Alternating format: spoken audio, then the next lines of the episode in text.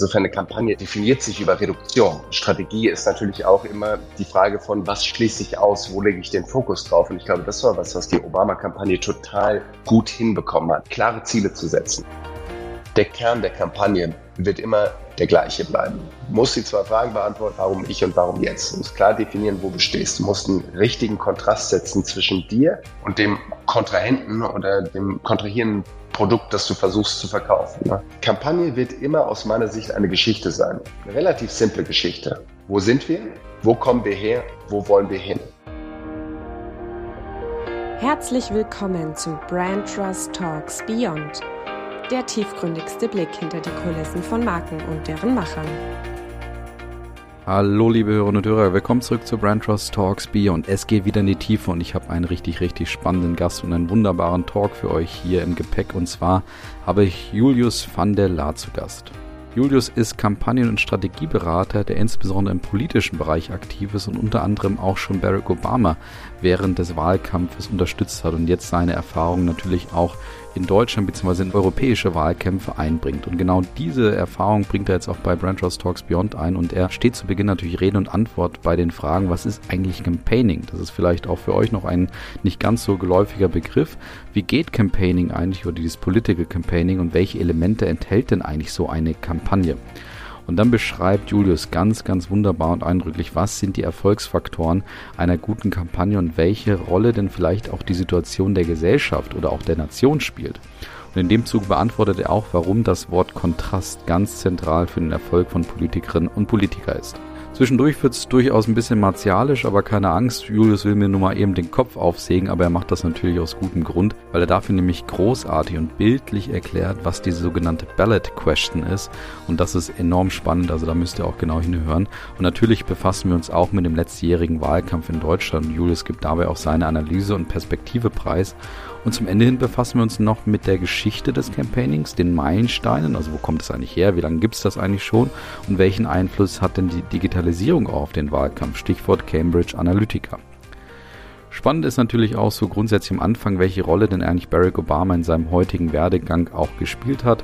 Und wem das jetzt alles noch nicht reicht, kann ich sagen, Julius hat auch noch ein paar kleine Tipps für das nächste Jobinterview dabei. Also hört rein, ihr werdet merken, wie viel Spaß es macht, Julius zuzuhören und wie viel man von seinen Prinzipien auch für den Arbeitsalltag mitnehmen kann. Hallo, liebe Hörerinnen und Hörer, willkommen zurück zu Brand Trust Talks Beyond. Es ist wieder einmal eine Folge, wo es natürlich in die Tiefe geht und dazu habe ich mir wie immer einen spannenden Gast eingeladen und der darf sich mal ganz kurz selber vorstellen. Mit wem habe ich es heute die Freude oder die Ehre, hier zusammenzusitzen im virtuellen Studio? Mein Name ist Julius Vandeler und ich freue mich heute hier mit dir diesen Podcast aufzunehmen. Ja, ich mich ebenfalls. Julius, toll, dass du dabei bist. Du weißt ja, ich habe dich ja vorbereitet. Ähm, es gibt ein paar knackige Fragen zum Einstieg, die dich hier und da ein bisschen herausfordern werden. Und zwar starte ich mal äh, mit etwas, was dir vielleicht leichter fallen könnte, aber kommen wir später noch dazu, weil das ist ja ein bisschen auch deine Profession. Und zwar, wie würdest du dich denn mit einem Wort beschreiben? Ich glaube, so der eine oder das eine Wort, das mich antreibt, ist die die Mobilisierung. Ähm, ich habe viel Wahlkampf gemacht. Ich liebe die Mobilisierung ja. im Wahlkampf in den USA, in Deutschland, in europäischen Wahlkämpfen. Aber es geht natürlich nicht einfach nur um die Mobilisierung selbst, sondern wir mobilisieren natürlich für etwas. Und meistens ist es eben für die Veränderung, für Change. Und genau darum geht es ja meistens in einem Wahlkampf. Du willst was Neues in die Welt bringen, du willst neue Ideen mit in die Welt bringen. Und es passiert natürlich nicht einfach nur so, sondern du musst eben halt auch dafür mobilisieren, dafür eben auch kämpfen. Auch das steckt im Wahlkampf mit drin.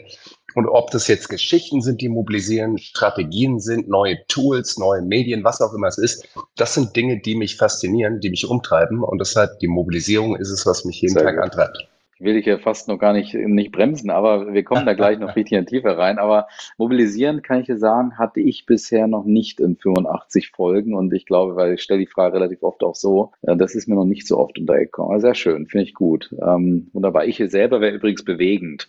Ist ja nah, nah dran. das ist aber, ja. Ist, ich hatte die ganze Zeit schon das Gefühl, er ist eine gute Chemie. Ja. ja, wunderbar. Sehr gut, wunderbar. Sehr schön, wunderbar. Dann gehen wir mal weiter. Und zwar, wie würdest du dich denn mit einem Satz beschreiben, ich glaube, es ist jetzt wahrscheinlich eine Ergänzung von dem, was du gerade schon gesagt hast, aber mit einem Satz beschreiben, wenn du deine Profession, deine Position, deinen Job sozusagen nicht direkt äh, nennen könntest, so wie es vielleicht bei LinkedIn irgendwie in der Positionsbeschreibung stehen würde, sozusagen. Ja, du würdest es in einem Satz also ich, beschreiben. Ich glaube, bei, bei LinkedIn steht sogar drin, uh, creating new narratives for change. Um, aber wie würde ich mich beschreiben? Ich glaube, ich bin relativ easygoing und gleichzeitig, ich bin ehemaliger Basketballer. Ja, ich habe sehr, sehr viel Basketball gespielt, äh, leidenschaftlich gespielt, habe ein Jahr äh, in Deutschland Bundesliga gespielt, habe in, in College, äh, wow. in, in USA College Basketball gespielt. Insofern, so ich habe dann auch diesen Moment, wo ich den Schalter umlegen kann und wo dann eben die Fans weg sind und wo du dann voll auf dem Platz bist und versuchst eben das Ding zu gewinnen. Und das wie gesagt, bringe ich auch ein bisschen, oder es verbindet das Ganze auch mit dem Wahlkampf, so dieses auf ein bestimmtes Ziel, auf den Buzzer hinzuspielen. 18 mhm. Uhr, wenn die Wahllokale schließen oder eben, wenn dann eben die Uhr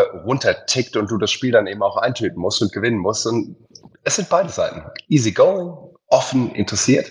Aber dann eben auch in letzter Konsequenz kann ich auch echt verbissen sein. Okay, sehr gut, wunderbar. Sehr schön. Da werden wir gleich noch ein bisschen mehr erfahren. Und jetzt kommen wir so ein bisschen zu den Markenfragen zum, zum Einstieg. Und zwar starte ich mal mit deiner Lieblingsmarke der Kindheit, weil wir haben jetzt drei Fragen, weil eine Frage kommt noch von deinem Vorgänger hier mhm. äh, dazu. Ach ja, da muss ich dich noch fragen, wie groß bist du, wenn du Basketball gespielt hast? Das muss ich natürlich fragen. 1,98 Meter. Und okay. ähm, ich möchte sagen, so 1,98 Meter, um nur einen Vergleich zu machen, Michael Jordan war auch 1,98 Meter. Da ist vielleicht ja? auch immer okay. noch. Ne? Ich wollte nur so ja. den, den, Vergleich hier anbringen. Ja. Und was hast du für eine Position gespielt? Uh, Shooting Guard. Ja, Wie okay. besagt der Michael Jordan auch. Auch, auch Jordan, ne? Genau, genau. Ja, sehr gut. Wunderbar. Aber nur, weil es gibt viele, also viele Unterschiede Vor zwischen Michael Jordan und mir, aber das sind die zwei Gemeinheiten, die wir haben. Bisschen. Dein Vorgänger, wenn ich mich jetzt recht erinnere, der war zwei Meter, acht, also der Wahnsinn. genau vor dir da war. Ja. Der aber hat, glaube ich, kein Basketball gespielt, der war Schwimmer, wohlgemerkt. Aber deswegen wollte ich natürlich wissen, ob du jetzt den neuen Größenrekord äh, hier vielleicht Vielleicht können wir eine Brand Trust ja. Basketballmannschaft aufstellen. Ja. eine Brand Trust, genau, sehr gut. Ja, ich nehme mich mal mit. Wunderbar. Aber jetzt zurück zum Thema, weil ich wollte dich eigentlich fragen, was ist deine Lieblingsmarke der Kindheit, wenn du dich daran erinnerst? Hast? Es ist relativ banal in dem Kontext, in dem wir schon sprechen. Es ist Nike. Okay. Es ist absolut Nike. Beziehungsweise damals habe ich es natürlich noch, wie alle anderen auch, Nike genannt, äh, weil ich es nicht besser wusste. Aber dann kam natürlich das Dream Team ähm, nach Barcelona. Und es war die große, große Meisterschaft im Basketball war plötzlich irgendwie global. Michael Jordan, wie sie alle heißen. Das war so der, der Moment, wo damals, ich bin in Heidelberg groß geworden, der, der Funke übergesprungen ist. Und natürlich saß ich dort mit dem damaligen Eastpack-Katalog, Eastbay-Katalog ähm, und wollte mir natürlich dann die neuen tollen Nike-Schuhe bestellen, die hier niemand in der Halle anhatte. Insofern, Nike hat meine, meine Kindheit, meine Jugend vor allem dann eben auch dominiert. Und die neuen Nike-Schuhe, die coole neue Hose, die ein bisschen länger war als die normalen Sporthosen, die man hier irgendwie von Trigema oder Adidas bekommen hat, das war einfach das Heiße, was ich haben wollte. Und ich habe mich mit Michael Jordan, wie sie allen heißen, einfach so unfassbar identifiziert, dass ich genauso sein wollte wie die. Ja, schön, sehr gut. Und, und jetzt muss ich dich natürlich fragen, du hast ja schon ein bisschen durchblicken lassen, wie steht man dann trotzdem zu Adidas und Puma? Ist das dann so ein No-Go oder also warst du so verbissen sozusagen auf, äh, auf der einen Seite? Um ganz ehrlich zu sein, ich habe ähm, in einer Auswahlmannschaft gespielt und die war von Adidas gesponsert. Oh, und oh, wir haben dann okay. immer Adidas-Schuhe bekommen und Adidas war so damals ganz neu im Basketball-Business. Und es war aber immer so, als ob wir irgendwelche Brocken, irgendwelche Klumpen bekommen mhm. haben, die wir dann uns an die Schuhe binden, an die Füße binden mussten. Insofern, es war einfach nie ein Vergnügen, mit Adidas-Schuhen Basketball spielen zu müssen. Sie sahen weder gut aus, noch konnte man gefühlt darin höher springen oder schneller laufen. Ähm, ich hatte keine besonders gute Beziehung zu Adidas. Mittlerweile finde ja, ich Adidas sehr cool. Ähm, ja, aber, okay. aber damals, äh, es war Nike, Nike und, und nichts ja, anderes. Ja. Ja, kann ich aber gut nachvollziehen. Das ist natürlich dann so, so, ein, so ein Thema, wenn du, also wenn, wie gesagt, wenn die Schuhe dann nicht passen beim Basketball, das kann ich gut nachvollziehen. Ja, vor allem, wenn sie nicht, ja. wenn sie sich nicht gut anfühlen. Ne? Also ja, genau, es ist ja genau, mehr als genau, passen. Es ist ja, du brauchst ja, vom Schuh aus das Gefühl, dass du fliegen kannst. Und das hat mir Nike gegeben. Na, ja, das ist mal eine Aussage, sehr schön. ähm, dann gehen wir mal, gehen wir mal in die Gegenwart, weil da kriegst du wie gesagt gleich zwei Fragen, eine von mir und eine von Jörg Sandrock, ähm, dem Vorgänger. Und zwar die erste Frage wäre ja, und ich weiß, dass du dich mit der Frage schwer tust oder zumindest im Vorgespräch schwer getan, deswegen bin ich gespannt, wo du gelandet bist. Welche Lieblingsmarke hast du aktuell? Ja, ich, ja, ich habe drüber nachgedacht. So, ich, ich, es gibt einen Haufen Marken, die ich ganz toll finde. Wenn ich mich umschaue, so fast jedes Produkt, das hier auf meinem Schreibtisch rumliegt, ist irgendwie ein Apple-Produkt. Und ich, ich liebe die Marke oder benutze die Marke Apple, aber wirklich eine, eine, eine echte Liebe kann ich jetzt nicht irgendwie sagen. Ähm, ich fand auch immer irgendwie ein Volvo toll. Das war so irgendwie das ultimative Statussymbol vom Ankommen, dem verantwortungsvollen Familienvater, der die Familie irgendwie sicher irgendwo hinkutschiert. Und gleichzeitig muss ich auch dann mittlerweile sagen, Auto als als, als Statussymbol irgendwie so, es, es funktioniert so nicht mehr für mich. Ähm, ich ich liebe die Sicherheit nach wie vor, aber ich fand ähm, WeShare äh, ganz lange dieses Carsharing in, in Berlin eine tolle Marke, eine tolle Idee. Äh, es hat irgendwie was von Aufbruch, von, Zukunft, mhm. äh, von, von, von Zukunft gehabt. Ähm, und gleichzeitig wurde es gerade letzte Woche wieder eingestampft. VW hat dort dicht gemacht und hat gesagt, ja. so, nee, wir machen die Merger mit Miles. Also man merkt, ähm, es ist unheimlich volatil. Insofern, wo bin ich jetzt rausgekommen? Ja. Patagonia. Patagonia, ah, die Klamottenmarke, okay. ich finde sie großartig. Ähm, ich habe in meinen Schrank geschaut und sehe dort die liebsten Sachen, die Dinge, die ich am häufigsten und vor allem am längsten schon trage, sind Patagonia-Jacken. Ähm, insofern, ich habe eine Downjacke und ich habe eine Weste und die zwei Sachen trage ich fast jeden Tag. Äh, Wenn es draußen, und ich weiß nicht, wie ihr es macht, aber wir heizen nicht mehr so viel wie früher. Insofern, die Weste wird auch gerne in der Wohnung angezogen. Und ich finde das Markenversprechen wunderbar. Ich finde alles ja. an dieser Marke toll. Die Qualität ist vor allem großartig. Ähm, dass sie auf Nachhaltigkeit setzen, kann ich mich sehr gut mit identifizieren, aber vor allem ist einfach die Qualität des Produktes. Patagonia. Ja, kann ich, kann ich gut nachvollziehen. Da reißt du dich natürlich in eine gewisse Riege hier mit ein, während du mit deinem Einwortwert hier ein bisschen äh, für dich standest, aber ist auch nicht schlimm und ich würde mich bei Patagonia auf jeden Fall zum Thema Jacke. Also ich habe auch jetzt eine bekommen, auf die ich mich sehr, sehr lange drauf gefreut habe, äh, von meiner Frau geschenkt bekommen. Und die trage ich seitdem auch gefühlt äh, viel zu oft, obwohl es äh, jetzt inzwischen zu kalt ist für die. Aber ja, ähm, und ich habe heute gerade vorhin noch einen Podcast aufgenommen, ähm, der nachher erscheinen wird, zum Weekly, wo ich Patagonia als Fundstück drin habe, weil die ja für, für Kinder auch tolle Jacken machen. Mhm. Und da so ein bisschen, also erstens kriegst du zu einer Kinderjacke einen Reparaturpatch dazu, dass du halt äh, die Jacke auch möglichst lange auch weiter nutzt. Und zweitens sind da so Namensschilder vorne anscheinend ja. drin, damit du die weiter vererben kannst. Also sind ja. so Kleinigkeiten, woran man dann vielleicht auch, was heißt Kleinigkeiten, sind ziemlich gute Sachen, woran man merkt, äh, welche Haltung diese, diese Marke verkörpert. Also ja. diese Marke würdest du auf jeden Fall offensichtlich vermissen, wenn die nicht mehr da wäre, weil genau in die Richtung geht jetzt die Frage, die ich dir jetzt von Jörg Sandrock mal einspiele. Welche Marke würde der Interviewpartner am wenigsten vermissen? Also muss man, glaube ich, erstmal drehen, äh, Julius, ne, die Frage, also welche Marke würdest du am wenigsten vermissen? Dass du wirklich sagst, welche ist irgendwo sozusagen verzichtbar oder welche magst du wahrscheinlich auch nicht? So würde ich es für mich über, übertragen. Aber vielleicht hast du auch einen direkten Impuls gehabt, wo du sagst, ja, so ist es. Es ist relativ simpel. Ähm, die Trump-Marke. Äh, ich, ich könnte sofort damit leben, wenn alles, was im Trump-Orbit äh, von heute auf morgen weg wäre, es kein Make America Great Again mehr gäbe, wenn Donald Trump ähm, und alles für, für Donald Trump als Marke steht, egal ob es Wodka, Steaks sind, Mar-a-Lago oder was auch immer es ist, wenn das von heute auf morgen wegfallen würde, ich würde nichts vermissen. Sehr gut, kann ich, kann ich gut nachvollziehen. Das ist vielleicht dann auch eine wunderbare Überleitung, jetzt auch zu, zu deinem Thema zu, zu kommen. Wir wollen ja heute über Campaigning sprechen. Und vielleicht, bevor wir ähm, erklären, oh nee, machen wir es machen wir es doch so. Erklär doch erstmal, was ist eigentlich Campaigning? Ich, ich muss dir ganz ehrlich sagen, als ich, als ich losgelegt habe, ich hatte keine Ahnung, was Campaigning oder was Kampagne ist. Ich habe es vorhin erzählt, in den USA Politik- und Kommunikationswissenschaften studiert und der Traum war es eigentlich, in die NBA zu kommen und dort eine lange Karriere in den USA zu haben und dann möglicherweise noch im letzten Tagen meiner Karriere noch in Deutschland zu spielen. Aber ich habe mir dreimal Kreuzband gerissen und somit muss ich mir überlegen, was mache ich denn jetzt? Das war aber dieselbe Zeit, 2003, als damals dann eben, das war, als ich in den USA angefangen habe zu studieren, das war so langsam die Zeit, als ein neuer Kandidat ins politische Spektrum aufgerückt ist und das war Barack Obama. Der hat zum ersten Mal auf dem Parteitag der Demokraten 2004 gesprochen und dann eben auch 2007 seine Kandidatur angekündigt. Und als der seine Kandidatur angekündigt hat, dachte ich so, was für ein Typ. Ähm, ich will da unbedingt mitarbeiten. Der steht für was Neues, für was Besonderes, für eine neue Art von Politik. Und als er dann, wie gesagt, gesagt hat, er kandidiert für die Präsidentschaft, äh, habe ich mich freiwillig gemeldet für seine Kampagne. Und das war so das erste Mal, dass ich wirklich in Berührung gekommen bin mit Kampagne. Und wenn du mich fragst, was ist Kampagne? Ähm, Kampagne, ich glaube, wenn man es jetzt runterbrechen will ähm, und sagen, was ist? Das ist ein Erreichen eines Ziels mit besonderen Maßnahmen. Politische Kampagnen, Markenkampagnen, gibt tausend unterschiedliche Kampagnen. Im politischen Kontext, glaube ich, hat es immer auch was damit zu tun, um für ein bestimmtes Ziel, meistens auch ein inhaltliches Ziel zu kämpfen. Eine Kandidatur muss aufgeladen werden, muss sagen, wofür du stehst, warum genau du zu diesem jetzigen Zeitpunkt der Richtige bist. Und da geht es natürlich dann eben auch um einen Kontrast.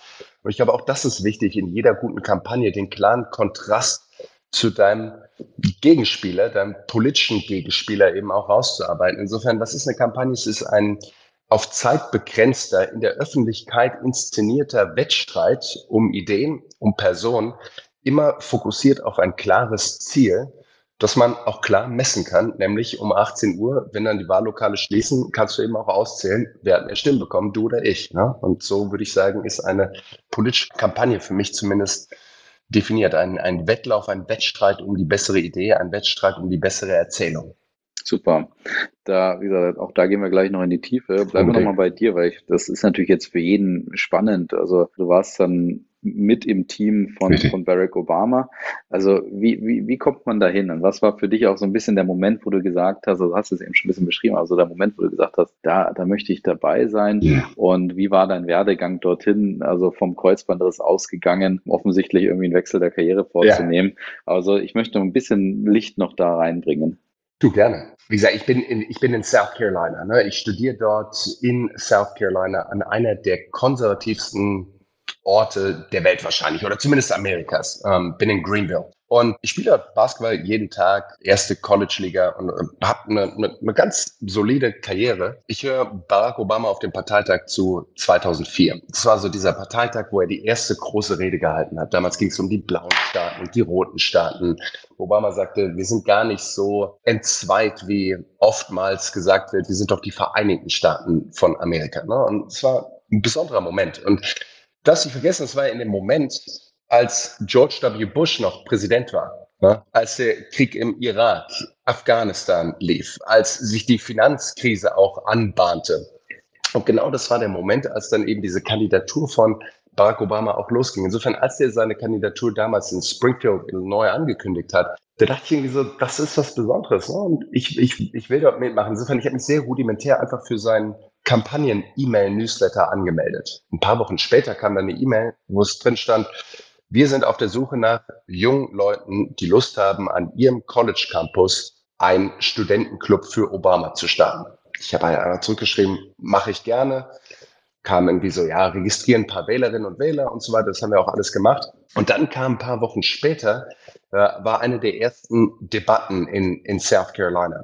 Ähm, und so sind wir dorthin gefahren. Ich durfte Obama kennenlernen, habe ihm danach auch die Hand geschüttelt. Vor allem habe ich seinen Kampagnenmanager kennengelernt und der hat mir dann gesagt, über zwei, drei Umwege einen Job angeboten. Und so hatte ich dann eben den ersten Job als sogenannter Community Organizer in Pickens, South Carolina. Und das Einzige, was ich noch sage zu Pickens, South Carolina, du musst dir so vorstellen, es war der konservativste Ort Amerikas, der konservativste Wahlkreis. Kein Wahlkreis hat mit einem höheren Prozentsatz 2004 für George W. Bush gestimmt als Pickens, South Carolina. Und das war jetzt mein neues politisches Zuhause, wo ich eben die Aufgabe hatte, Freiwillige zu rekrutieren, Anrufe zu machen, Klinken zu putzen, von Haustür zu Haustür zu gehen und im Endeffekt Wahlwerbung für Obama zu machen mit einem Budget von genau 0 Dollar.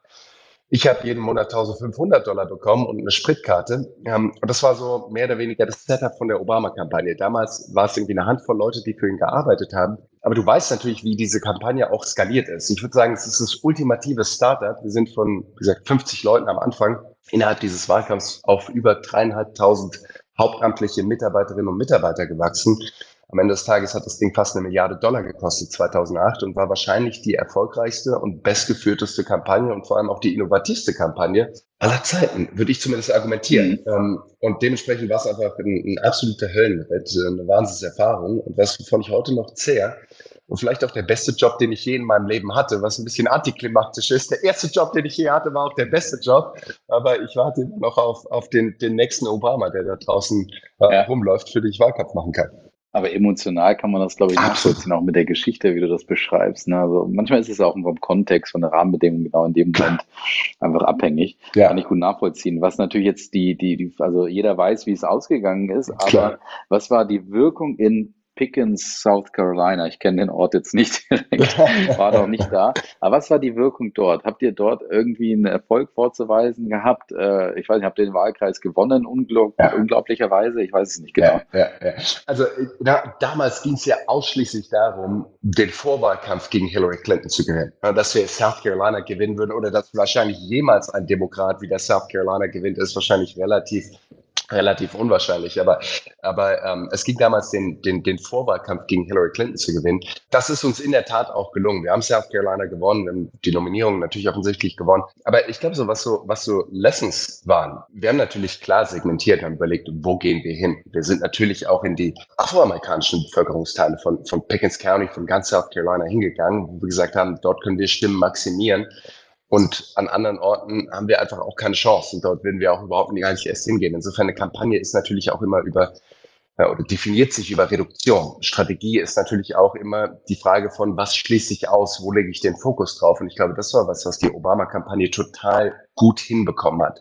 Klare Ziele zu setzen. Wir hatten immer eine Win-Number. Wir wussten, was ist unsere absolute Zahl von Stimmen nicht nur in ganz Amerika, nicht nur in jedem Bundesstaat, nicht nur in jedem Wahlkreis, sondern in jedem einzelnen letzten Stimmbezirk und Wahllokal, in jeder Straße. Wir hatten für jeden einzelnen Wähler eine Score auf einer Skala von 0 bis 100, die uns die Wahrscheinlichkeit gegeben hat, ob dieser Wähler oder diese Wählerin auch für uns wählen würde, wenn sie denn zur Wahl gehen würde. Ja, und deshalb kommen wir wieder zurück zur Mobilisierung. Also wir haben einen datengetriebenen Wahlkampf gemacht, eine Botschaft auf das Individuum ausgerichtet und gesagt, wie müssen wir dich jetzt nochmal nudgen, damit wir dich A erst überzeugen und dann hoffentlich auch mobilisieren, hin zur Wahlurne zu gehen. Und äh, wie gesagt, das waren faszinierende Erkenntnisse, die alle unheimlich toll waren, vor allem aber eben unter dem Deckmantel, dass wir einen Kandidaten hatten, der ganz klar wusste, wer er ist, der eine kohärente Botschaft und Geschichte erzählen konnte, wo er herkommt, wo er hin will, wo das Land gerade ist, wo er das Land hinführen möchte,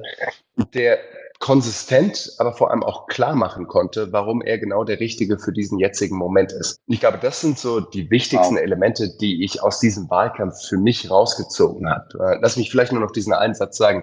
Was ganz viel aus der Obama-Kampagne gelernt wurde, war die Nutzung von neuen Medien. Es war der erste, würde ich argumentieren, Social-Wahlkampf, der erste wirklich digitale Wahlkampf. Viele Leute haben gesagt so, wow, von Obama siegen lernen heißt irgendwie auch mehr die neuen Medien zu nutzen. Und ich finde, das ist auch alles richtig. Nur unterm Strich, glaube ich, war es wahrscheinlich auch der konsistenteste Storytelling-Wahlkampf mit jemandem, der klar wusste, wie er positioniert ist. Und ich weiß, dass du da unheimlich viel auch drüber schon geschrieben hast und reflektiert hast, was die Obama-Kampagne alles richtig gemacht hat.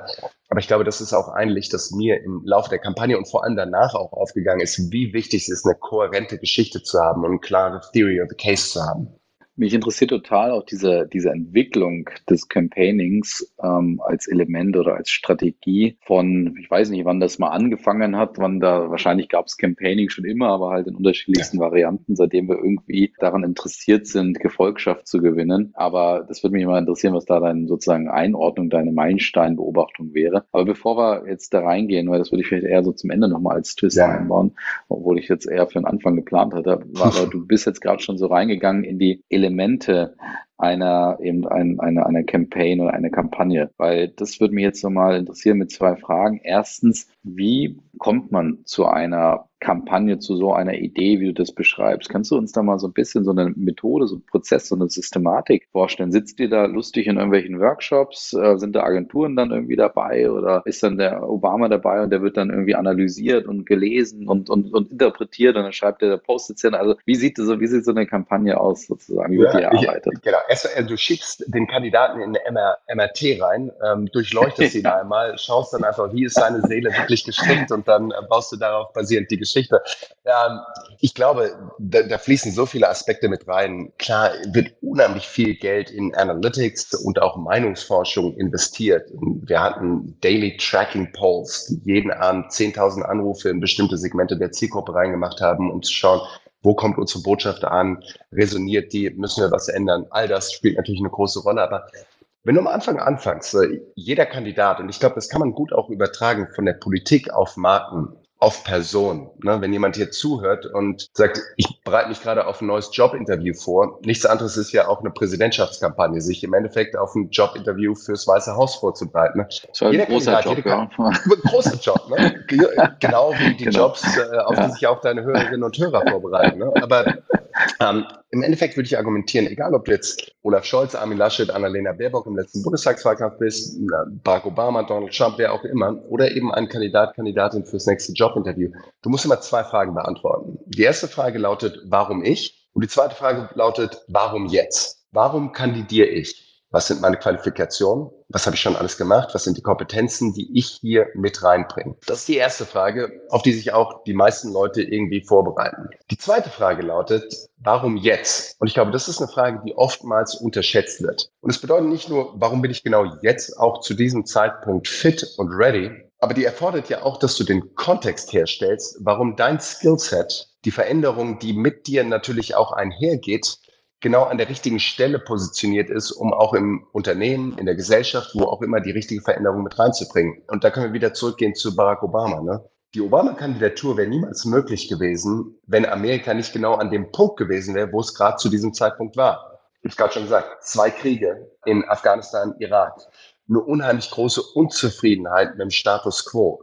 George W. Bush, der damalige Präsident, war in rekordniedrigen Umfragewerten, ne, 26 Prozent damals. Und dazu kam auch noch die Finanzkrise. Das war im Endeffekt die Ausgangssituation und das Spielfeld, das erstmal gegeben war. Und jetzt haben sich die Leute eine Frage gestellt. Hm, wer kann uns am besten da wieder rausbringen? Und die Frage, die wir noch oben drauf gesetzt haben, ist, ah, jetzt müsst ihr die Entscheidung treffen, ob ihr mehr von dem Alten haben möchtet oder ob ihr was Neues haben möchtet. Ne? Und dort konnten wir eben genau den Kontrast, von dem ich auch vorhin gesprochen habe, aufmachen. Entweder du nimmst nochmal das Alte. Das wäre erst Hillary Clinton gewesen die genauso zum politischen Establishment der vergangenen 20 Jahre gehört hat, weil sie ja mit Bill Clinton im Weißen Haus war und so weiter und so weiter.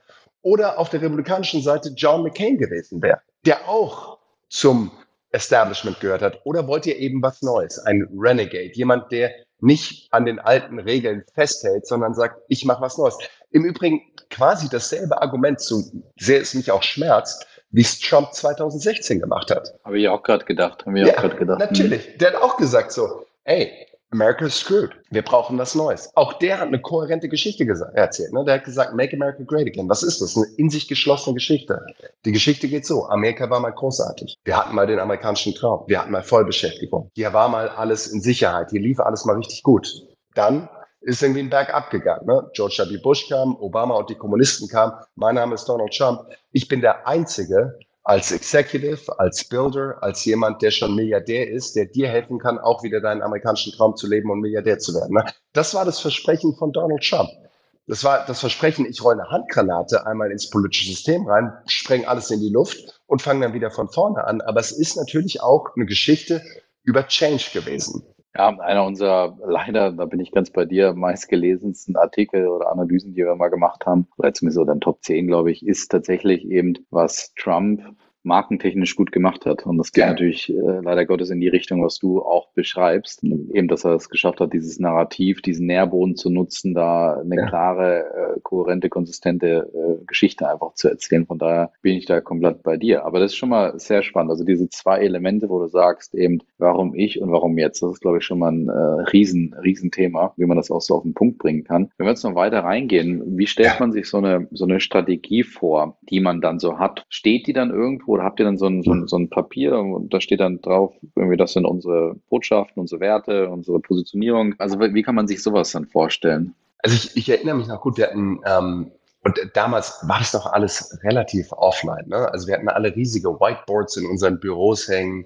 Und ähm, dann gab es noch sowas wie den Message Calendar, ne? den, den Botschaftskalender. Und das ist mittlerweile was echt antiquiertes. Ne? Weil, äh, und, und, ich muss aber dazu sagen, oftmals werden Kampagnen heute noch so gedacht. Und ich, ich sag dir nur, wie es ist. So, du sagst dann irgendwie so, okay, gut, wir schauen so, was sehe ich noch, zwölf Wochen bis zur Wahl. Und dann machst du so mit, mit, mit Kreppbandstreifen an dein Whiteboard so die, die, die Monatsplanung und die Wochenplanung. Und dann heißt es halt, okay, gut, äh, die nächste Woche ist Bildungswoche, die übernächste Woche ist Infrastrukturwoche, danach kommt die Gesundheitswoche und so weiter und so weiter. Ne? Und dann gehst du so die unterschiedlichen Politikfelder durch und sagst dann, wie kann ich möglichst viele Veranstaltungen zu Bildung in die nächste Woche reinpacken? Und dann Fokus, Fokus, Fokus. Da machen wir unseren Fünf-Punkte-Plan, unseren Zehn-Punkte-Plan, Interview dort, den Schulbesuch hier und so weiter und so weiter. Das ist dann so die Denkweise. Aber das ist natürlich eine komplett antiquierte Denkweise, irgendwie eine Kampagne zu planen. Das hat damals schon nicht funktioniert und das funktioniert heute noch viel weniger.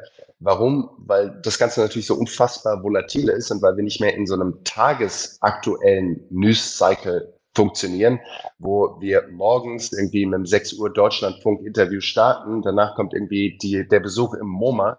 Äh, Im Idealfall kommt danach der FAZ-Artikel. Du gehst mal ins Mittagsmagazin, bis dann abends die Tagesschau und die Tagesthemen kommen und am nächsten Tag versuchst du wieder die richtige Headline in die FAZ zu bringen. So funktioniert ja der Medienzyklus nicht. Und dementsprechend, glaube ich, ist es viel besser zu überlegen, wir starten einmal komplett neu.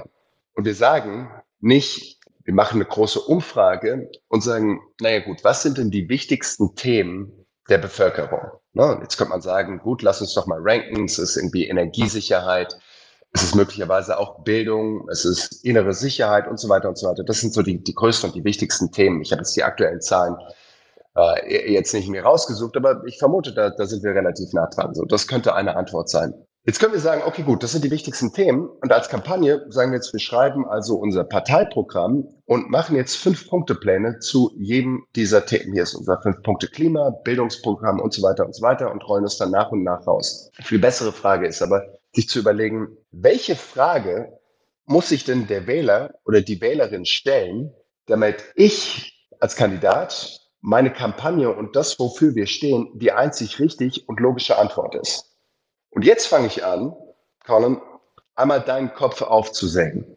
Ich klappe deine Schädeldecke auf und ich versuche, die richtige Frage in deinen Kopf rein zu massieren. Mit natürlich dem richtigen Storytelling. Das heißt, ich erzähle eine Geschichte, die langsam aber sicher die richtige Frage bei dir in den Kopf rein sickern lässt. Und wenn die Frage mhm. erstmal bei dir verankert ist, dann komme ich natürlich und sage jetzt, ah, komm, gut, dass du dir diese Frage stellst, weil die kann ich am besten von allen Kandidatinnen und Kandidaten beantworten. Das ist die sogenannte Ballot Question. Wie heißt und die? wir haben die Ballot, also die, die, die, die, okay. die Umfrage, die, die, die Wahlurnenfrage. Stellst dir so ja, vor. Okay. Stellst dir so vor. Ne? Wir machen unsere Kampagnen. Und, und bleiben wir kurz bei der Obama-Kampagne. Wir können es ja auch gerne gleich einmal auf ja. Deutschland übertragen. Aber ja.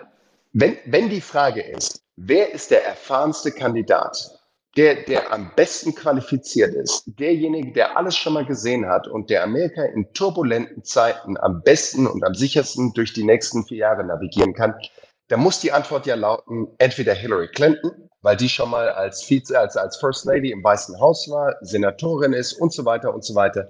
Die ist einfach besser qualifiziert als Obama gewesen. Ne? Oder eben auch ja. John McCain. Ne? War schon viel länger im Senat, viel erfahrener. Ne? Wenn das die Frage ist, dann verliert Obama. Wenn die Frage ist aber, ja. wer kann am besten was Neues repräsentieren? Wer kann am effektivsten Change nach Amerika bringen? Donnerwetter, dann gewinnt Obama die Wahl. Und insofern, du musst dein ganzes Storytelling darauf ausrichten, dass du sagst, wie kriege ich die richtige Frage in den Kopf der Wählerinnen und Wähler rein oder der Kundinnen und Kunden oder desjenigen, der dich gerade einstellt. Welche Frage muss in dessen Kopf mit rein, damit ich als Jobkandidat die einzig richtige Antwort liefere damit der danach meinen Arbeitsvertrag unterschreibt. Also mein Kopf platzt zumindest jetzt gleich gerade, ähm, nachdem du ihn eh aufgemacht hast. Das liegt aber daran, ich versuche das, ich versuche das gerade zu übertragen und ich versuche auch zu übertragen, zu überlegen, was das natürlich auch für unsere Systematik oder Methodik bedeutet. Ich komme noch nicht ganz in den Bereich, wo ich dazu schon in der Lage bin. Äh, einfach, weil das ist schon, gefühlt ist das nochmal so, ein, so ein Twist, das ist nochmal eine andere, eine andere Sichtweise, weil ich hätte irgendwie schon auch überlegt, dass man, dass man sich natürlich eigentlich klar mit dem Menschen auseinandersetzt. Und das war so die Erwartung, die ich hatte, als du gesagt hast, mal Schädeldecke aufmachen. Ich gucke mal, was da drin ist. Ja. Ich Netz nutze Nährböden und Gedanken und Motive und Sehnsüchte und Knappheit. Das Klar. ist ja ein Stück weit auch das, was du gerade beschreibst. Aber ich setze mich da sozusagen drauf. Aber das von der anderen Seite zu denken und zu sagen, welche Frage will ich hier in diesem Kopf sozusagen ein Stück weit auch entwickeln lassen, das mhm. nutzt ja vieles von dem, was ich gerade beschrieben habe, dass es ja Sehnsüchte gibt bei den Menschen und so weiter. Ne? Aber trotzdem so von der Seite zu kommen, das ist, finde ich, methodisch schon nochmal ein interessanter Kniff, den ich versuche jetzt erstmal nochmal zu übertragen. Aber wie gesagt, das, dazu brauche ich, glaube ich, noch ein paar Minuten oder vielleicht auch das Ende dieser Folge dann erstmal. Extrem spannend. Ich kann es einmal versuchen, ähm, auf Deutschland zu übertragen. Wir hatten vor einem Jahr die, die Bundestagswahl. Fall. Und äh, wie gesagt, ich will jetzt nicht irgendwie posttraumatischen Stress bei deinen Zuhörerinnen und Zuhörern auslösen, wenn ich jetzt nochmal mit der Bundestagswahl... Gerne, ich, ich hätte es eh gefragt. Bitte, bitte, bitte, bitte. Also ich hätte es eh gefragt. Armin Laschet und Lena Baerbock und Olaf Scholz sprechen. Ne? Aber ich meine, wer hätte zu Beginn des Wahlkampfs gedacht, dass Olaf Scholz am Schluss als Bundeskanzler rauskommt? Ne? Du wahrscheinlich als, als, als, als Prophet wusstest das, aber ich meine, Olaf Klar. Scholz hat den Großteil dieses Wahlkampfs bei 13, 15 Prozent in den Umfragewerten verbracht. Annalena Baerbock ist dann irgendwann mal auf 25 Prozentpunkte hochgeschossen im Sommer. Dann kam natürlich das Ahrtal und das Lachen von Armin Laschet und das ist natürlich auch wieder abgestürzt. Aber am Ende des Tages ja. würde ich argumentieren, so, wenn du als Wähler oder als Wählerin in die Wahlkabine reingegangen bist, dort ist die Frage, welche Frage stellst du dir? Und ich würde argumentieren, viele der Wählerinnen und Wähler sind reingegangen und haben gesagt so, na gut, wer ist denn am Schluss der kompetenteste von diesen drei? Ne? Und wenn wir das in eine Geschichte versuchen umzumünzen, ne, die, die Geschichte, die sich bei dir im Kopf abspielen muss, ne? du machst den Vorhang hinter dir in der Wahlkabine zu, nimmst deinen Kugelschreiber in die Hand, hast den Wahlzettel vor dir liegen. Wenn es plötzlich nur so eine kleine Sequenz bei dir im Kopf losgeht, ne? stell dir vor, es ist nachts um drei im Kanzleramt. Unten im Bunker klingelt das rote Telefon. Irgendwas auf der Welt ist passiert. Der amerikanische Präsident ist auf der anderen Leitung dieses roten Telefons. Ne? Und er sagt, an der Grenze zu Europa haben wir einen massiven Truppenaufzug. Wir müssen jetzt handeln. Wer soll im Kanzleramt den roten Hörer abheben? Soll es Annalena Baerbock sein? Soll es Armin Laschet sein? Oder soll es Olaf Scholz sein? Wie gesagt, zum Zeitpunkt der Bundestagswahl 2021. Und ich glaube, eine Mehrheit der Deutschen hat einfach gesagt, so, finde ich ihn jetzt inspirierend? Vielleicht nicht. Aber glaube ich, dass er das beste Equipment hat, das beste Skillset hat, um eben so einen Anruf dann auch anzunehmen. Kennt er den Mann schon? Weiß er, was in der Welt los ist? Kennt er den deutschen Regierungskomplex? Ja, und deshalb will ich, dass der Olaf Scholz der Kanzler wird. Ich glaube, so simpel ist es. Kannst du darüber reden oder kannst du uns erzählen, ob und wo du mitgewirkt hast? Also hast du auf irgendeiner Seite gestanden? Also ich erzähle wahnsinnig gerne über meine Zeit in den USA. Ich habe 2008, 2012 dort äh, Präsidentschaftswahlkampf gemacht. Ich habe mittlerweile Dutzende von, von politische Wahlkampfkampagnen hier in Deutschland gemacht, egal ob es Landtagskampagnen waren, Bürgermeisterkampagnen, äh, ich habe Bundestagswahlkämpfe gemacht. Ich habe auch schon öffentlich darüber gesprochen, dass ich 2009 für die, die SPD Wahlkampf gemacht habe. Aber irgendwann habe ich gesagt, so, ich spreche nicht mehr in der Öffentlichkeit darüber, wen genau ich jetzt an welcher Stelle berate. Ich finde es auch einfach nur fair für die Kandidatinnen und Kandidaten, die dort draußen arbeiten. Aber was ich sagen kann, ist, es gibt in Deutschland faszinierende Politikerinnen und Politiker, die echt wahnsinnig hart arbeiten, die ihre Familien so gut wie nie sehen, die ständig zwischen ihrem Wahlkreis irgendwo in Deutschland und Berlin hin und her pendeln. Die haben ein Pensum, das wirklich unfassbar ist. Und das wird meistens auch nicht genug gewürdigt, wenn man sich hier anhört, wie Leute über die deutsche Politik sprechen. Ist es trotzdem inspirierend genug oder manchmal auch gut genug erklärt, was gerade in der Politik passiert? Natürlich nicht. Aber ich muss dir sagen, ich bin jedes Mal wieder beeindruckt und auch wirklich so humbled, wenn ich mir anschaue, wie hart die Leute dort im Bundestag arbeiten und was dort auch für Potenzial ist, wie gut diese Leute teilweise sind, die im Bundestag sitzen und vor allem, wie hart die dort auch arbeiten. Ja, das kann ich, das ist eine interessante Ode sozusagen an, an dieses Thema. Ich glaube aber, da muss man dann auch kritisch sagen, dass ich sag mal, Agenturen, Wahlkämpferinnen und Wahlkämpfer in dem Bereich, glaube ich, auch ziemlich viel auf der Strecke lassen, weil ich glaube, genau diesen Punkt, muss man, glaube ich, auch mal, auch mal zeigen. Äh, und ja. zwar auf die authentische Art und Weise und zwar nicht mit, mit Schwarz-Weiß-Videos und, und cooler Musik unterlegt und gescripteten Hand Handshakes ja. und, und ja. irgendwelchen Gesprächen, äh, wo man äh, rechts über die Schulter guckt mit der Kamera.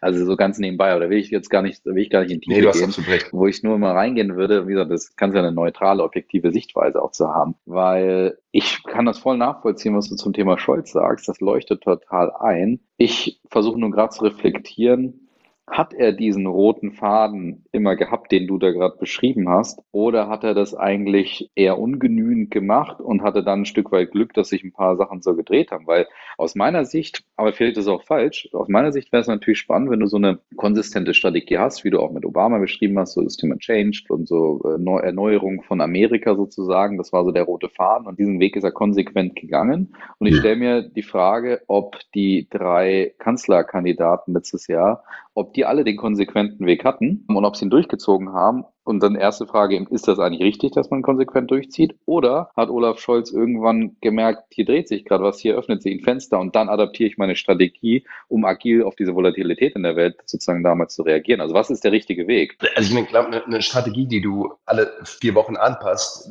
ist wahrscheinlich keine, keine wirkliche Strategie, sondern es ist halt irgendwie eine Aneinanderreihung von unterschiedlichen Maßnahmen und je nachdem, was du gerade als opportun wahrnimmst. Ähm, wenn ich so mir vorstelle, wie Olaf Scholz Zu Beginn seiner Kandidatur dastand. Ich glaube, die nüchterne Erkenntnis musste sein, ich kann diese Wahl aus eigenen Stücken wahrscheinlich nicht gewinnen. Ich muss darauf setzen, dass die zwei anderen früher oder später implodieren werden. Und genau diese Herangehensweise ist ja zumindest glücklicherweise für Olaf Scholz aufgegangen. Wie gesagt, die eine Kandidatin von den Grünen, Annalena Baerbock, hat in einem relativ kurzen Zeitraum vier, fünf relativ heftige Fehler gemacht. Nicht nur der Lebenslauf und das Plagiat, kamen auch ein paar weitere Punkte mitten im Wahlkampf mit dazu. Und Armin Laschet, wie gesagt, hat eben auch durch viele Fauxpas, inklusive eben auch dem Lachen im Ahrtal, dann auch dort seine Chancen signifikant gemindert. Olaf Scholz hatte eigentlich die ganze Zeit eine Erzählung von Respekt. Das war irgendwie das Setup, um über den Mindestlohn bzw. das Versprechen der Erhöhung von dem Mindestlohn zu sprechen. Ich glaube aber, das alleine hätte nicht ausgereicht. Es brauchte eben auch dieses Kontrastprogramm. Und das Kontrastprogramm war dann, glaube ich, zugeschnitten auf die Frage der Kompetenz. Und wie gesagt, genauso bringe ich es dann eben auch nach Hause, dass ich sage, naja, es geht am Ende des Tages in diesem Amt um Kompetenz. Das haben wir unter Merkel gesehen. Du trittst an mit einem Wahlprogramm, aber am Ende des Tages ist die Lage da draußen so unfassbar volatil. Du weißt nicht, was am nächsten Tag im Kanzleramt passiert. Es kann eine Finanzkrise kommen, es kann eine Flüchtlingskrise kommen, es kann eine internationale Krise kommen, es kann ein amerikanischer Präsident kommen, der plötzlich nicht mehr mit dir bereit ist, zusammenzuarbeiten. Ne? Du musst jeden Tag aufs Neue wieder evaluieren können. Insofern brauchst du einfach jemanden, der weiß, wie es funktioniert. Und das war natürlich die Frage, die Olaf Scholz besser beantworten konnte als alle. Der war in jedem WLAN, in jedem Regierungsgebäude in ganz Berlin schon eingeloggt, weil er dort irgendwo schon mal gearbeitet hat. Ne? Er ist gefühlt seit 80 Jahren in der Politik, obwohl er noch gar nicht so alt ist. Aber irgendwie Olaf Scholz gehört zum Berliner Regierungsbetrieb dazu und Armin Laschet und Annalena Baerbock eben noch nicht. Und ich glaube, das war einfach am Schluss der Punkt. Die zwei anderen sind so weit runtergekommen in den Umfragewerten und haben sich beide, wie gesagt, in Teilen zumindest disqualifiziert. Das ist so ein bisschen so dieses, dieses Bild des sinkenden Meeresspiegels ist. Ne? Der Meeresspiegel ist so weit gesunken, dass plötzlich Olaf Scholz den Kopf über Wasser hatte. Das heißt, eigentlich war seine Strategie, die war da, die war auch konsistent, die hat er äh, mehr oder weniger durchgezogen. Aber es war auch am Ende ein Stück weit Fügung oder eben der richtige Moment, der richtige Nährboden da, ja. dass diese Strategie ihre komplette Wirkung ja. äh, erzeugt und entfaltet. Ja. Oder vielleicht, man kann auch sagen, vielleicht hat er das genau wie du beschrieben hast, vielleicht ist diese Frage sozusagen in den Köpfen der Menschen einfach hat sich entwickelt, so dass die einzige Antwort eben lauten konnte, natürlich Scholz in dem ja. Zuge. Ja, wahrscheinlich war es beides, ne? Zu sagen, das ist unsere Strategie und wir warten einfach, bis die anderen anfangen, Fehler zu machen. Und das ist natürlich das, was dann eben auch unserer Strategie Nährboden gibt. Interessant. Das, was mich bei Laschet immer so ähm, interessiert in dem Zug, und das ist auch schon ein paar Mal angesprochen, aber ich will gar nicht jetzt nur auf Laschet reingehen. Ich stelle mir die Frage, und da können wir vielleicht jetzt anfangen, so ein bisschen über den Zukunftspart des Campaigning zu sprechen, ja. so zum Abschluss nochmal. Äh, ich stelle mir immer die Frage eben, was hat sich in diesem Bereich getan und verändert? Du hast ja das Thema Social Media schon angesprochen, so ich glaube, vorhin meintest du auch bei Barack Obama war es so die erste, auch ein Stück weit eher auch, auch digitale Kampagne sozusagen oder eine ganze ja. Wirkung, die man da auch sehen konnte. Aber fangen wir vielleicht mal vorne an. Was hat sich in diesem Bereich des Campaigning verändert? Also wo gab es da so gewisse Meilensteine, wo dann nochmal was gedreht wurde? Du hast eben gesagt, beschrieben Obama, dann war natürlich Trump mit Cambridge Analytics, war dann nochmal so für uns ein riesig, riesiges Entlarven, wo man dann merkt, äh, dass sich da auch was verändert. Und für mich war, wenn ich diesen Meilenstein sehe, das war für mich so eine ganz große Erkenntnis, dass man schon eine starke Korrelation sehen konnte zwischen Lachen im Ahrtal und dann diesem wirklich Abstieg über ja. Twitter. Ich bin oft bei Twitter, wo wo man Sachen wirklich früher teilweise auch sieht mhm. und wahrnimmt. Ne? Und dann dieses Hochpushen, dieser, dieser, dieses, dieses Entstehen von einem völlig neuen Bild, weil ich habe dann ab dem A-Teil nur noch auf Social Media oder bei Twitter nur noch irgendwelche Videos von Armin Laschet gesehen, wo er sich halt irgendwie blamiert. Und da habe ich gedacht, dann funktioniert dieser Filterblaseneffekt natürlich. Jetzt gebe ich dir irgendwie, lege ich dir schon Worte den Mund. Also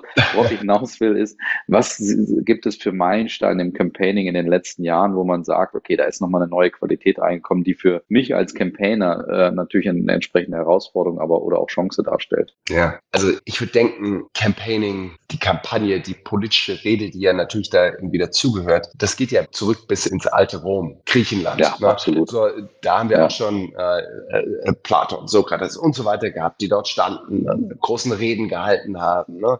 Also da, das ist, glaube ich, nichts Neues. Und ähm, da kann man auch zurückgehen und, und, und Platon lesen und, und sehen, ähm, wie das damals schon alles losging. Wenn ich mir jetzt anschaue, so die Evolution von Kampagne und, und, und professioneller Kommunikation, ich glaube, da bleibt uns nichts anderes übrig, als auch ein Blick nach Amerika zu werfen. Und ich glaube, wenn man den aktuellen Status in Amerika anschaut, dann verheißt es auch erstmal nichts Gutes. Aber so die großen Innovationsstübe kam natürlich dann eben, würde ich argumentieren, 2008. Das war so die erste Zeitenwende im politischen Campaigning, wo eben das Digitale plötzlich eine überproportionierte Rolle gespielt hat. Also plötzlich war nicht digital wichtiger als alles andere, aber es hat zumindest einen game-changing Effekt mit reingebracht. Und gleichzeitig muss man trotzdem sagen, am Wahltag selber, weil du Twitter angesprochen hast, die Obama-Kampagne hat am Wahltag selber einen einzigen Tweet versendet. Ne? Also nur um das auch in Relation zu setzen. Unser Wahlkampfbudget damals war immer noch maßgeblich analog beziehungsweise auf Fernsehen fokussiert, auf Events, auf Veranstaltungen. Digital war eine Afterthought äh, trotzdem noch, obwohl es überdimensioniert war im Vergleich zu vorher. 2012 war dann plötzlich ein datengetriebener Wahlkampf. Ja, viel mehr Geld ist auch noch in Data Analytics mit reingegangen. Wir hatten ein Datenteam, quasi wie so ein Unternehmensberater-Team von Datenanalysten, die den Querschnitt der Kampagne gemacht haben und alles versucht haben, auf Daten zu optimieren. 2012 von 50 Leuten, was damals schon gigantisch war. Ne? Ähm, wow. Das war, mhm. war, war deutlich größer als alles, was mit Romney hatte oder andere. Und dann würde ich argumentieren, dann kam eben 2016 dazu. Und es war dann eben noch die Aufmunitionierung und die Weaponization im Endeffekt von Daten und natürlich auch von Social Media durch Trump, durch Russland. Aber da kam dann eben auch dieser Bot und vor allem auch, ich will es nicht den Fake News Wahlkampf, aber es war eben auch noch der massive Desinformationswahlkampf, der noch mit da reingekommen ist. Und ich glaube, 2020 haben wir dann einfach gemerkt, so, das ist das neue Schwimmbecken, das neue Haifischbecken, in dem wir jetzt auch unterwegs sind. Es sind nach wie vor eben die klassischen alten Setstone Pieces von Kampagnen wie die TV-Interviews, wie natürlich auch große Kundgebungen, sind nach wie vor auch die TV-Duelle. Aber du hast einfach die Medienlandschaft, die, wie gesagt, in einem nicht 24 Stunden News Cycle, sondern quasi in einem minütlichen News Cycle nach wie vor auch mit weiterschwimmen. Und du kannst dich erinnern, ne? Trump ist morgens um sechs aufgewacht, hat sein Handy rausgeholt, hat was getwittert und zehn Minuten später hast du auf CNN acht Boxen mit Analysten drin, die den neuesten Tweet von Trump kommentieren. Und so konnte der natürlich minütlich auch die News-Agenda immer wieder hijacken. Und ich glaube, das ist wahrscheinlich der Trend. Das schärfste Schwert, die effektivste Waffe in jeder Kampagne ist die neue Information. Wie kannst du es schaffen, die Geschichte, den Narrativ weiter zu erzählen, weiter zu treiben? So, ich komme noch einmal zurück zur Definition von einer Kampagne. Was ist eine Kampagne? Eine Kampagne ist immer ein Wettlauf um die Definition und ein Wettlauf um die Deutungshoheit.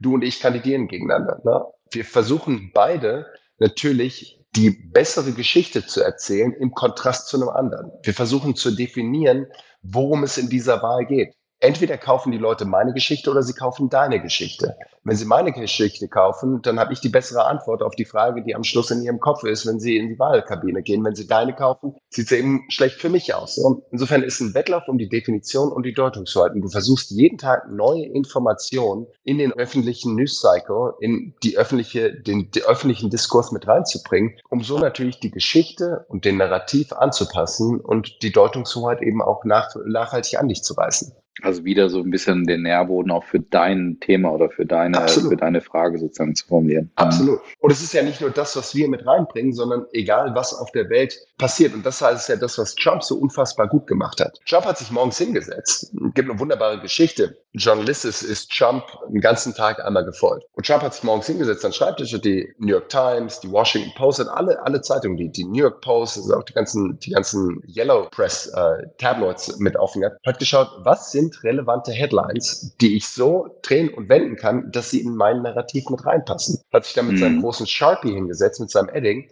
und hat halt einfach Überschriften umkreist. Und die waren dann nachmittags auch in den Rally-Speeches mit drin. Und gesagt hat, oh prima, irgendwo stand hier drin, China importiert äh, billigen Stahl. Ah, super, die Chinesen, die ziehen uns über den Tisch. Wir brauchen mehr Protektionismus, mehr Handelspolitik. Ah, schon wieder mehr Migranten, die über die Grenze von Mexiko gekommen sind. Oh, build the wall, build the wall. Ne? Also hier, Sohn von, von Joe Biden, Hunter Biden, irgendwo mit Burisma. Ne? Ah, drain the swamp, drain the swamp. Ne? Das waren immer die Frage, was da draußen gibt es für Geschichten, die man so drehen und wenden kann, dass sie als Aufhänger dienen um einmal mehr den eigenen Narrativ zu verstärken. Und da muss man sagen, egal wie man zu Donald Trump steht, man ist ein absoluter Marketing-Genius gewesen, zumindest bis zur letzten Kongresswahl in den USA, würde ich zumindest argumentieren. Vielleicht auch bis zur letzten Präsidentschaftswahl. Covid, glaube ich, hat ihn ein bisschen ins Genick gebrochen. Ja, Okay, und willst du da nochmal ganz kurze Einordnung geben, was so wie du. Also wie gesagt, ich würde sagen, ich würde sagen,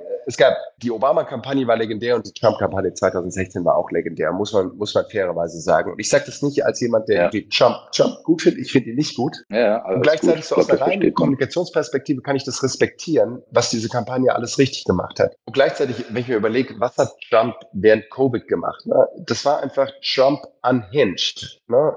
Ähm, es war einfach, äh, das war ja kein seriöser Response. Und das war eben, plötzlich wurde es klar, es geht halt viel zu sehr um ihn und nicht um das Wohlergehen von Amerika. Und irgendwann kannst du nicht mehr klar machen, dass das, was du tust, gut ist für die amerikanischen Leute, wenn du gleichzeitig sämtliche Indikatoren, Indikatoren nach unten gehen siehst. Und das ist natürlich das, was schlussendlich auch die Realität dann für Trump ausgehöhlt hat. Ne? Nicht nur ist die Wirtschaft maßgeblich abgeschmiert, sondern du hast auch die ganzen Fallzahlen gesehen und Leute haben einfach gemerkt, mir geht's schlechter als vorher. Das heißt, die politische Realität kannst du nur sehr, sehr schwer verändern. Und daran ist, glaube ich, Trump dann auch 2020 gescheitert. Wunderbar. Oder auch nicht wunderbar. Oder vielleicht doch gut. Ähm, gehen wir mal auf die letzten zwei Fragen. Und die äh, ja. zweite davon, die ist noch recht einfach für dich, aber wirklich so die elementarste jetzt nochmal zum Abschluss, wo geht's hin mit dem Campaigning? Was bedeutet Campaigning im Jahr 2023 oder auch in unserem Jahrzehnt jetzt? Ähm, wird es schwerer? Wird es einfacher? Was bedeuten die sozialen Medien? Einfach mal so eine, so eine Zukunftsprognose von dir, was sich in dem Bereich ändern muss ich versuche all diese, es kommen ja immer wieder Studien, gibt es faszinierende Ideen, wie sich Kampagne weiterentwickeln wird, ähm, was es mit Out of Home macht, mit, mit allen unterschiedlichen Medien und Maßnahmen. Ich finde es immer spannend zu lesen, wenn Leute sagen, oh, es wird irgendwie New Field Communication gehen, du wirst an einem Plakat vorbeilaufen, dann kommt ein Pop-up auf deinem Handy und so weiter und so weiter. Also vieles davon ist ja mittlerweile auch schon Realität und es wird einfach besser und schneller und besser vernetzt. Wir werden, glaube ich, transparenter und transparenter. Ich gebe dem Beispiel, wir hatten 2012 20.000 Datenpunkte je Wähler und je Wählerin, die wir analysieren konnten. Wahnsinn. Ne? Das wird einfach mehr und mehr noch explodieren, glaube ich, dass der Wähler quasi noch gläserner, noch transparenter wird und du besser noch erkennen kannst, was die relevanten Themen sind. Aber am Schluss, glaube ich, der Kern der Kampagne wird immer der gleiche bleiben musst die zwei Fragen beantworten, die ich vorhin genannt habe. Warum ich und warum jetzt? Du musst klar definieren, wo du stehst. Du musst einen richtigen Kontrast setzen zwischen dir und dem Kontrahenten oder dem kontrahierenden Produkt, das du versuchst zu verkaufen. Ne? Und am Ende des Tages geht es darum zu deuten, wo sind denn Leute und wo wollen sie hin? Kampagne wird immer aus meiner Sicht eine Geschichte sein. Eine relativ simple Geschichte. Wo sind wir? Wo kommen wir her? Wo wollen wir hin? Wie muss ich die Geschichte erzählen, dass ich dir, Colin, klar machen kann, nur mit mir kommst du von dort, wo du jetzt bist, hin zu dem Mountaintop. Auf dem Weg dorthin gibt's einen Haufen Hürden, einen Haufen Hindernisse. Ich nehme dich mit auf die Heldenreise. Du bist der Hero of your journey, aber ich bin dein Shepherd, quasi deine Elfe, die dir hilft, die richtigen Wegweiser so zu drehen, dass du in das Promised Land kommst. Das ist eine Kampagne. Ne?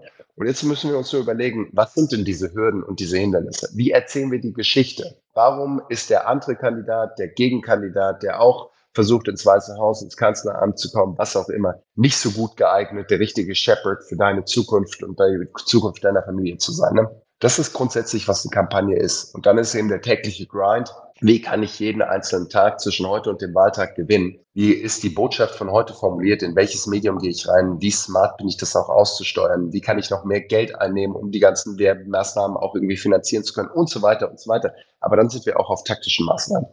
Ja, ich glaube, diese Zusammenfassung von dir jetzt gerade, auch des gesamten Gesprächs fast normal und gleichzeitig dieses ja, diese schöne Besinnung trotzdem auf so die wichtigsten strategischen Elemente, wo alle Taktik und Digitalisierung immer noch dazukommen wird. Und klar, es wird immer darum gehen, diese ganzen digitalen Tools oder Möglichkeiten auch auszuschöpfen. Aber dass trotzdem so die Nacktheit der Kampagne immer noch im Kern bleiben muss, äh, weil sie das Zentrum ist, das kann ich, kann ich sehr gut nachvollziehen. Ich glaube, das ist ein wunderbares Schlusswort oder sozusagen eine, eine, eine Schlussthese und Zusammenfassung. Weswegen jetzt, ich jetzt auch den Deckel drauf machen würde. Allerdings hast du noch eine Aufgabe und zwar darfst du musst du, sollst du dem oder der Nächsten eine Frage hinterlassen, die dann beantwortet wird durch sie oder ihn. Was wäre deine Frage? Ich bleibe mit meiner Fragestellung in der Politik. Ich gehe noch einmal zurück zu diesem wunderbaren ersten Wahlkampferlebnis, das ich hatte, Barack Obama. Ich kann nur erzählen, so, wir haben damals eine wunderbare Markenwelt rund um Obama geschaffen. Ne? Hope, Change, Yes We Can waren die Slogans. Jeder kennt auch noch das Obama-Logo, die aufgehende Sonne in Red, White and Blue. Jedes Mal, wenn Barack Obama auf die Bühne gekam, gekommen ist, gab es immer die City of Blinding Lights, der Song von Bono. Das war immer alles identisch gleich. Und die Frage ist an deinen nächsten Gast, wie habt ihr es geschafft, oder wie machst du es ganz konkret, eine wirklich kohärente Marke aufzusetzen im Konkreten, im Einzelnen? Was sind die ersten zwei, drei Schritte? Wie stellst du auch sicher, dass es immer gleich und identisch ist? Da bin ich gespannt drauf und ich werde auf jeden Fall auch in die nächste Folge von Brand Trust reinhören. Super, wunderbar. Lieber Julius, ganz herzlichen Dank, dass du zu Gast warst. Ich werde an deiner Folge noch ein bisschen knabbern müssen. Das meine ich nicht negativ, sondern weil ich echt gespannt bin, was das für mich, für uns bedeutet, wie wir das auf uns übertragen, weil da war richtig, richtig viel dabei. In dem Sinne ganz herzlichen Dank, dass du dir die Zeit genommen hast, dass du dabei warst. Das war eine großartige Folge. Vielen Dank. Danke dir. Mal. Schönen Tag. Mach's gut. Bis bald. Ne? Ciao. Vielen Dank für die Ciao. Einladung. Mach's gut. Tschüss. Wenn du keine Folge mehr verpassen möchtest, folge unserem Kanal Brand Trust Talks. Und andere Hörerinnen und Hörer freuen sich bestimmt über eine Bewertung von dir.